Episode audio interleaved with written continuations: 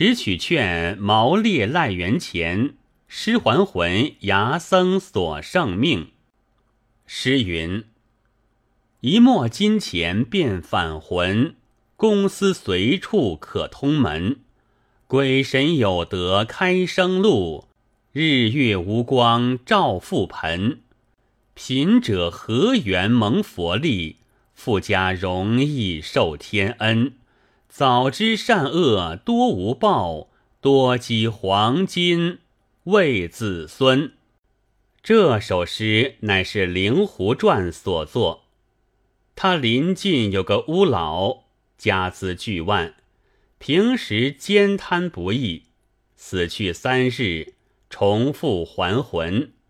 问他缘故，他说死后亏得家里广做佛事，多烧储钱，名官大喜，所以放还。灵狐传闻得，大为不平道：我只道只有阳世间贪官污吏，受财枉法。卖富差贫，岂知阴间也自如此？所以作这首诗。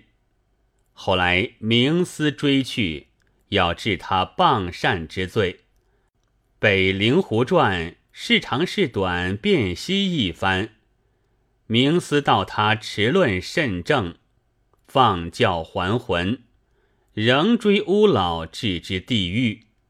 盖是世间。没分剖处的冤枉，尽拼到阴司里理直。若是阴司也如此糊涂，富贵的人只消作恶造业，到死后吩咐家人多做些功果，多烧些储钱，便多退过了，却不与阳间一样没分晓。所以灵狐生不服，有此一失。其实，因私报应一毫不差的。宋淳熙年间，明州有个下主簿，与富民邻氏共出本钱，买铺官九方地店，做那孤薄生理。夏家出的本钱多些，林家出的少些，却是经济营运。尽是林家家人主当，夏家只管在里头照本算账，分些干利钱。夏主簿是个忠厚人，不把心机提防，指望积下几年总收利息。虽然零碎支动了些，笼统算着，还该有二千民钱多在那里。若把银算，就是二千两了。去到林家取讨时，林家在店管账的共有八个，你推我推，只说算账未清，不肯复还。讨得急了两番，林家就说出没行止话来道：“我家累年家辛苦，你家打点的自在钱，正不知钱在哪里嘞。”下主簿见说的蹊跷。晓得要赖他的，只得到州里告了一状。林家得知告了，笑道：“我家将猫尾拌猫饭吃，拼的将你家利钱折去了一半官司好歹是我赢的，遂将二百两送与州官，连夜叫八个干仆把布籍尽情改造，数目字眼多换过了。”反说是夏家透支了，也诉下状来。州官得过了贿赂，哪管青红皂白，竟断道：夏家欠林家二千两，把夏主簿收监追比。其实郡中有个刘八郎，名媛，人叫他做刘元八郎。平时最有直气，见了此事大为不平，在人前裸臂宣拳的嚷道：“吾想有这样冤枉事，主簿被林家欠了钱，告状反之作奸，要那州县何用？他若要上司去告，指我作证，我必要替他申冤离枉。等林家这些没天理的，个个吃棒。到一处嚷一处。林家这八个人见他如此行径，恐怕弄得官府知道了，公道上去不得，翻过案来商量道：“刘元八郎是个穷汉，与他些东西，买他口径吧。”就中推两个有口舌的去邀了八郎。到旗亭中坐定，八郎问道：“两位何故见款？”两人道：“仰慕八郎义气，故此孤一杯奉敬。”酒中说起夏家之事，两人道：“八郎不要管别人家闲事，且只吃酒。”酒罢，两人袖中摸出官券二百道来。送与八郎道：“主人林某晓得八郎家贫，特将薄物相助，以后求八郎不要多管。”八郎听罢，把脸涨得通红，大怒起来道：“你们做这样没天理的事，又要把没天理的东西脏污我，我就饿死了，绝不要这样财物。”叹一口气道。这等看起来，你们财多力大，夏家这件事在阳世间不能够明白了，阴间也有官府，他少不得有剖血处。且看，且看，愤愤的叫酒家过来，问道：“我们三个吃了多少钱钞？”酒家道：“算该一贯八百文。”八郎道。三个同吃，我该出六百文。就解一件衣服，到隔壁柜上借当了六百文钱，付与酒家。对这两人拱拱手道：“多谢携带，我是清白汉子，不吃这样不义无名之酒。”大踏步径自去了。两个人反觉没趣。算结了酒钱，自散了。且说夏主簿遭此无妄之灾，没头没脑的被贪赃州官收在监里。一来是好人家出身，不曾受惯这苦；二来被别人少了钱，反关在牢中，心中气鼓，染了牢瘟，病将起来。家属央人保领，方得放出，已病得八九分了。临将死时，吩咐儿子道：“我受了这样冤恨，今日待死，凡是一向铺关九方宫殿，并邻家欠钱账目与管账八人名姓，多要放在关内，吾替他地府申辩去。”才死得一月，林氏与这八个人陆陆续续尽得暴病而死。眼见得是阴间撞准了。又过一个多月，刘八郎在家，忽觉头眩眼花，对妻子道：“眼前境界不好，必是下主簿要我做对证，势必要死。”奈我平时没有恶业，对证过了，还要重生，且不可入殓。三日后不还魂，再做道理。果然死去。两日活将转来，拍手笑道：“我而今才出的这口恶气。”家人问其缘故，八郎道。起初见两个公吏邀我去，走够百来里路，到了一个官府去处，见一个绿袍官人在廊房中走出来，仔细一看，就是下主簿，再三谢我道：“烦劳八郎来此，这里文书都完，只要八郎略一证明，不必忧虑。”我抬眼看见丹池之下。林家与八个管账人共顶着一块长枷，约有一丈五六尺长，九个头齐齐露出在枷上。我正要消遣他，忽报王升殿了，立引我去见过。王道：“下家事已明白，不须说的。齐庭吃酒一节，明白说来。”我供道：“是两人见招饮酒，与官会二百道，不曾敢接。”王对左右叹道。世上却有如此好人，须商议报答他，可减他寿算。立禀，他该七十九。王道：穷人不受钱更为难得，岂可不赏？添他阳寿一计，就着圆锥功力送我回家。出门之时，只见那一伙连家的人。赶入地狱里去了，必然细细要偿还他的，料不似人间葫芦提。我今日还魂，岂不快活也？后来此人整整活到九十一岁，无疾而终。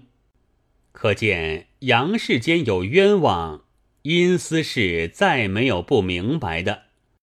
只是这一件事，阴报虽然明白。杨世间欠的钱钞到底不曾显还的，未为大畅。而今说一件阳间赖了，阴间断了，仍旧阳间还了，比这事说来好听。杨氏全凭一张纸，是非颠倒多因此，岂似幽中夜镜台，半点七心没处使。话说宋绍兴年间，泸州河台县江氏村有一个富民，姓毛名烈，平日贪奸不义，一味欺心，设谋诈害。凡是人家有良田美宅，百计设法，直到的上手财住，挣得泼天也似人家，心里不曾有一毫止足。看见人家略有些小信息，便在里头挑唆，于中取利，没便宜不做事。其实昌州有一个人，姓陈名齐，也是个狠心不守分之人，与这毛烈十分相好。你道为何？只因陈齐也有好大家世。他一母所生，还有三个兄弟，年纪多幼小，只是他一个年纪长成，独掌家事，时常恐怕兄弟们大来，这家事需四份分开，要趁全在他手之时做个计较，打些偏手，讨些便宜。小的毛烈是个极有算计的人。早晚用得他着，故此与他往来交好。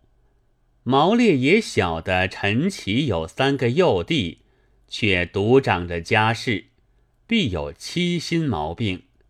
他日可以在里头看景生情，得些渔人之利，所以两下亲密，话语投机，胜似同胞一般。一日。陈奇对毛烈计较道：“吴家小兄弟们渐渐长大，少不得要把家事四股分了。我枉替他们白做这几十奴才，心不甘服，怎么处？”毛烈道：“大头在你手里，你把要紧好的藏起了些，不得。”陈奇道：“藏得的藏了。”田地是露天盘子，须藏不得。毛烈道：“只要会计较，要藏时田地也藏的。”陈奇道：“如何计较藏地？”毛烈道：“你如今只推有什么功用，将好的田地卖了去，收银子来藏了，不就是藏田地一般？”陈奇道：“祖上的好田好地，又不舍得卖掉了。”毛烈道：“这更容易，你只捡那好田地，少些价钱，全点在我这里，目下拿些银子去用用，以后只等你们弟兄已将现在田地四股分定了，然后你自将原银在我处赎了去。”这田地不多是你自己的了。陈奇道：“此言诚为有见，但你我虽是相好，产业交关，少不得立个文书，也要用这个中人才使得。”毛烈道：“我家出入银两，置买田产，大半是大圣寺高公做牙块，而今这件事。”也要他在里头做个中介罢了。陈奇道：“高公，我也是相熟的，我去查明了田地，写下了文书，需要他着字便了。原来这高公法名至高，虽然是个僧家，倒有好些不像出家人处。头一件是好利，但是风吹草动。”有些个赚得钱的所在，他就钻得去了，所以囊波充盈，经济灌熟，大户人家做中做宝，倒多是用得他着的，分明是个没头发的牙行。毛家债利出入，好些经他的手，就是做过几件七心事体，也有与他首尾过来的。陈奇因此央他做了中，江田力劝，点与毛烈，因要后来好熟，十分不点他重价钱，只好三分之一做个交易的意思罢了。陈其家里田地广有，非止一处，但是自家心里贪着的，便把来点在毛烈处做后门。如此一番，也累起本银三千多两了。其田足值万金，自不消说。毛烈放花作利，以此便宜的多了。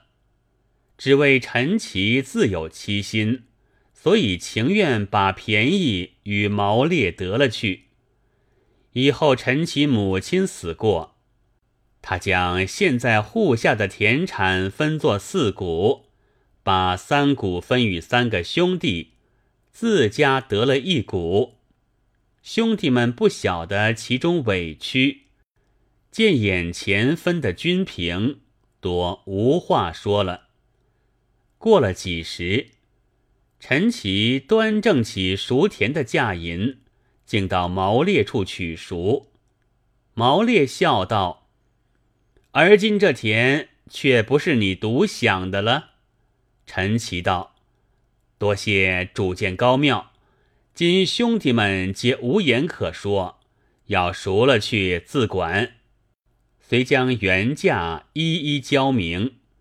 毛烈照数收了，将进去交与妻子张氏藏好。此时毛烈若是个有本心的，就该想着。出的本钱元清，收他这几年花息便宜多了。今有了本钱，自该还他去，有何可说？谁知狠人心性却又不然，到这田总是七心来的，今赎去独吞，有好些放不过，就起个不良之心，出去对陈奇道。元气在我捉经处，一时有些身子不快，不便检寻。过一日还你吧。陈奇道：“这等写一张收票与我。”毛烈笑道：“你晓得我写字不大便当，何苦难我？我与你甚样交情，何必如此？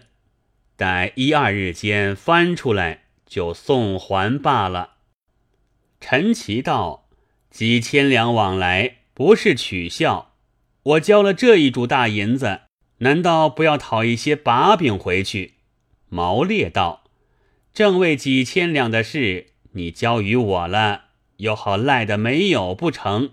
要什么把柄？老兄推过虑了。”陈奇也托大，倒是毛烈平日相好，其言可信，料然无事。隔了两日，陈奇到毛烈家去取钱券，毛烈还推到一时未寻得出。又隔了两日去取，毛烈躲过，竟推到不在家了。如此两番，陈奇走得不耐烦。再不得见毛烈之面，才有些着急起来。走到大圣寺高公那里去商量，要他去问问毛烈下落。高公推道：“你交银时不曾通我知道，我不好管的。”陈其没奈何，只得又去伺候毛烈。一日撞见了，好言与他取劝。毛烈冷笑道。天下七心事，只许你一个做。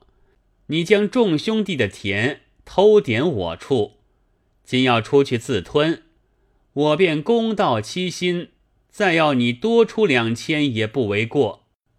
陈其道：“原指点的这些，怎要我多的？”毛烈道：“不与我，我也不还你劝，你也管田不成？”陈其大怒道。前日说过的说话，怎道要诈我起来？当官去说，也只要我的本钱。毛烈道：“正是，正是。当官说不过时，还你罢了。”陈其一愤之气，归家写张状词，竟到县里告了毛烈。当的毛烈预先防备这招的。先将了些钱钞去寻县吏邱大，送与他了，求照管此事。邱大领诺，必及陈琦去见时，邱大先自装腔了，问其告状本意。陈琦把实情告诉了一遍，邱大只是摇头道：“说不去，许多银两交与他了。”岂有没个执照的理？叫我也难帮衬你。陈琦道：“因为相好的，不妨他欺心，不曾讨的执照。